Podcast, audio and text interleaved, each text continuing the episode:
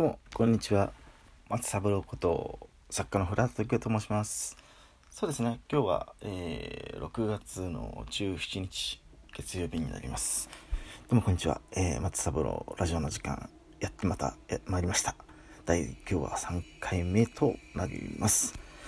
そうですね、あのー、先週ね、あのー、また芸術活動についてのお話をしていこうということで、えー、何をお話ししようかなと思ったんですが、その前に、あのー、まあね、あのー、前回ちょっと、あの、お話しさせていただいた、ま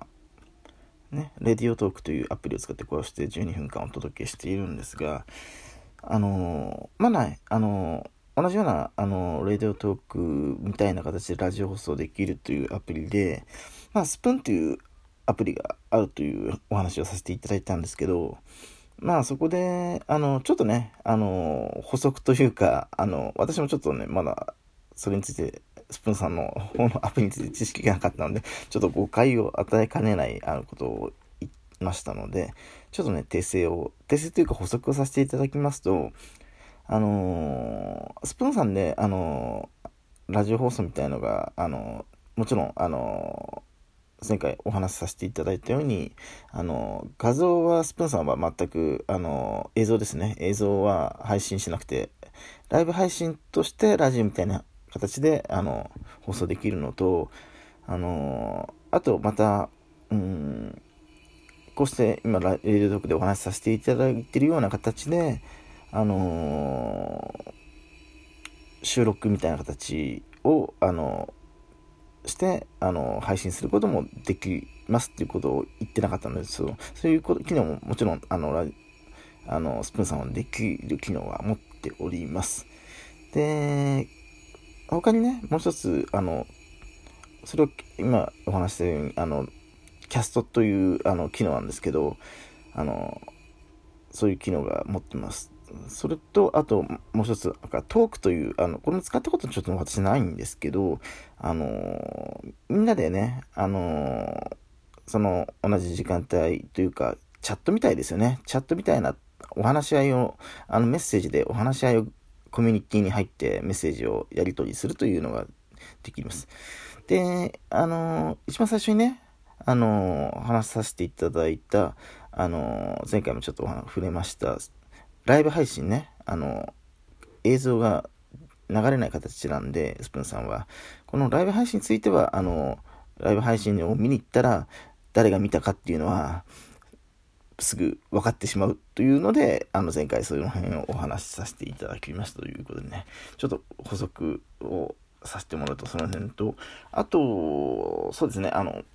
ショールームと言いました、あ、ショータイムとか言いましたけど、ショールームというアプリですね。あの、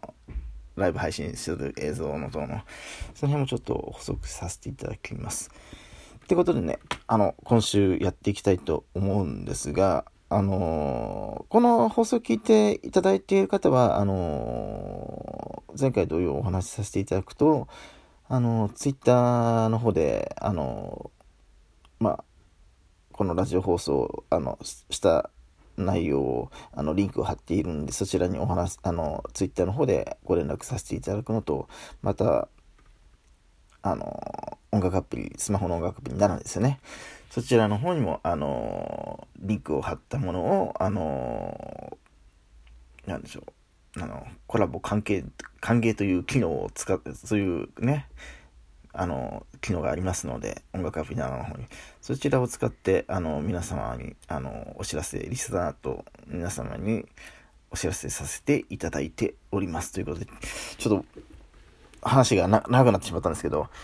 今日ちょっとお話ししようかなと思ったのは、あの、芸術活動の中で、あの、今回、あの、やっぱりどうしてもあのー、奈良の方ですね、音楽アプリ奈良、スマホの音楽アプリ奈良の方で、あの、結構、あの、聞いて、そちらの方でお知らせしてる部分があるので、まず最初に、あのー、まあ、私が執筆、大きいわけで3つに、3つなんですけど、執筆、絵、音楽。で、何から、あのー、話していこうかなと思った時に、まあ音楽から最初お話しさせていただこうかなと思って、今日はあの音楽に絡むお話をさせていただきたいと思います。でですね、うん、まあ最近ちょっと天気が、まあ今日はあの、良くてあったかったりなんですけど、まあ先日はね、すごく雨降って土曜日、この間の東京、関東の方なんですけど、あの、てさ涼しいというか寒いてかそのぐらいね、涼しかったりとか、あの、続くんでね、あるんですけど、あの、ちょっとね、あの、ピアノの、あの演奏会みたいのが、あの、私ちょっと、あの前にもちょっと行ったことは何度かあるんですけど、まあね、ある場所で、まあ、これ場所は、まあ、あの具体的にはどことは言わないですけど、あの、代々木公園のそばのところです。代々木公園のそばのところに、その、まあ、まあ、コンサートホールまで、まあ、コンサートホールではコンサートホールなんですけど、まあ、コンサートホールを使わずに、あのー、ロビーでね、その、あの、グランドピアノが置いてありまして、そこで、あのー、まあ、まだプロとしての演奏家までは行ってない方、あの、芸大の、で卒業されて、で、今は、あの、ヨーロッパのドイツの方で、あの、また、あの、ピアノ家の方で、あの、ある、まあ、そうですね、その、ドイツの先生の方のところに指示しに行って、あの、学びながら、みたいなお話をされてた方、女性の方なんですけど、あの、まあ、あの演奏する前に、まずピアノ、グランドピアノって言っても、あの、いろいろ各社ある、皆さん多分、いろいろ思い、思いつくので言うと、やっぱり、日本の方だったら、ヤマハさんとか、河合さんとか、まだね、スターメンさんとかがメインかなっていう、その3社が一番すごくメインかなとは思うんですけど、あの、ここの、あの、私、前もここでちょっと他の方で聞いたんですけど、あの、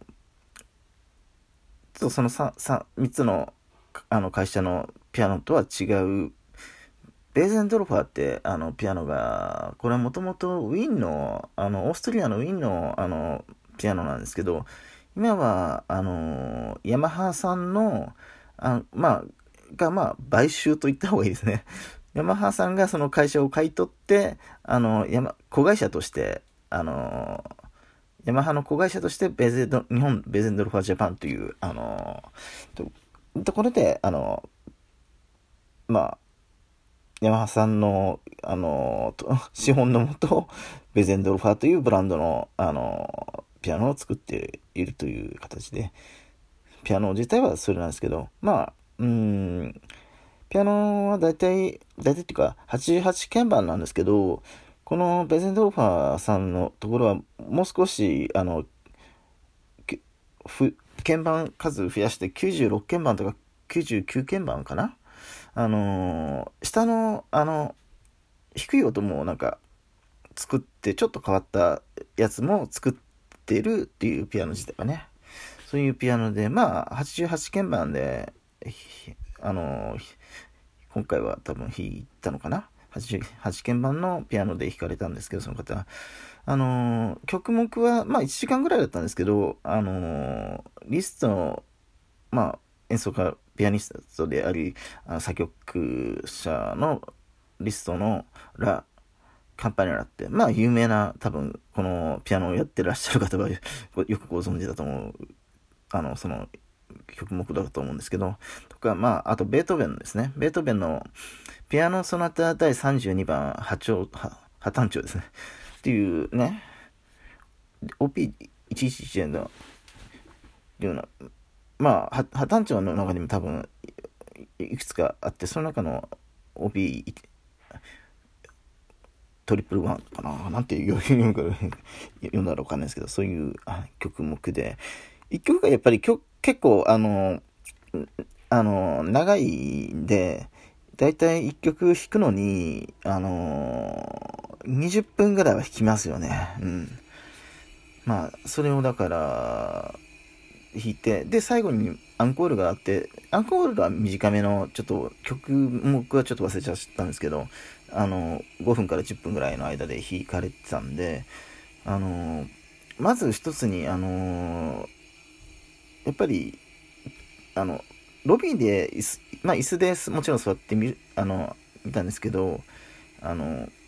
間近で見れるっていうのはすごくあのいいのと私がなぜこのあのところをあの普通のね一般のコンサートじゃなくてこういうところをやる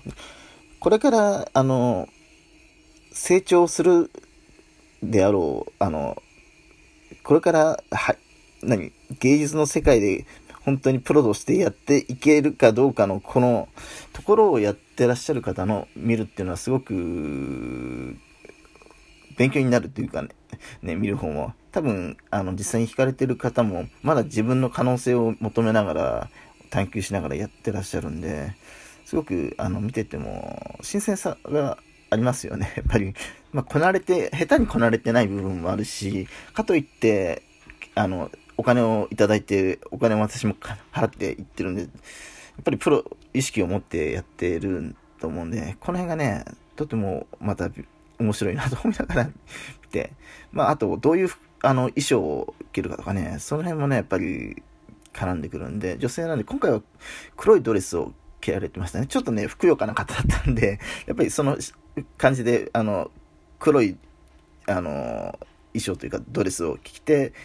あの、髪を、まあ結構やっぱり髪をしっかり上げてとかね、その辺はいでたちとか、その辺からやっぱり雰囲気とか曲目とかで合わせてくるんでね、その辺も近場で、近くで 見れたっていうのが良かったです。ってことね。まあこういう感じでね、あの、第1回目で、まだ話の続きは次回またやっていければなと思います。それでは、松三郎こと作家の畑時でした。